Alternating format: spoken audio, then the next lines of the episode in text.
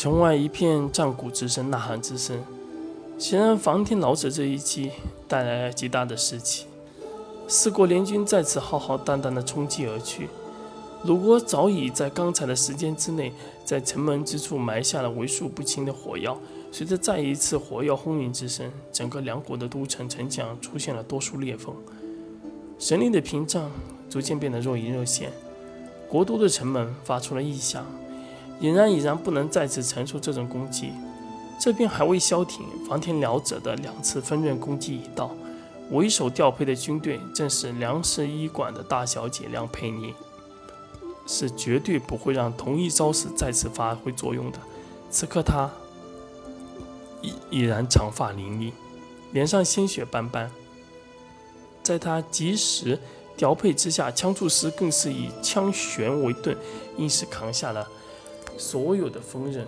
这一刻，一个孩童般的青年从人群中走了出来，走到了梁佩妮身边，用手轻轻擦掉她脸上的血泪。来人，正是国学书院齐月。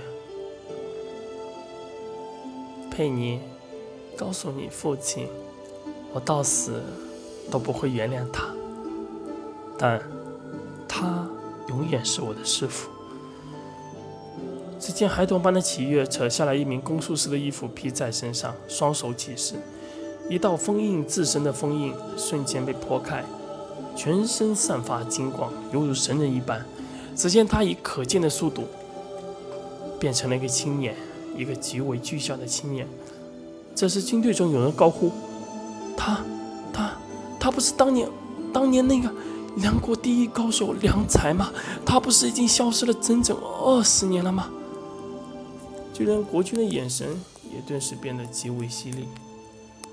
他一个眼神扫向后方那些正在不断被救治的一名老臣，这名年迈的梁国老者，正是梁氏医馆真正的掌舵人。你不是说当年梁才医死，为何他会出现在此？若当年本王知道他还活着，那有他带队必能逐鹿四国，何苦会出现如今的局面？老臣，老者，这位被王军呵斥的老者，看向那位俊俏的少年，他的手在抖，他在抖，连他都不敢相信。他随即看向王上，言道：“王上。”不管前因如何，老臣从未期满晚上解开此道封印之后，他只怕不到十息时间，良才就会死。如今只不过死前的唯一一片光明而已。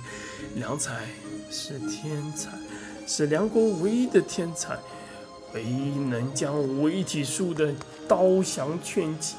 全剑刀枪攻术融为一体的人，唯一一个可以自己掌握神力的人，但也因此，他受尽焚心之苦。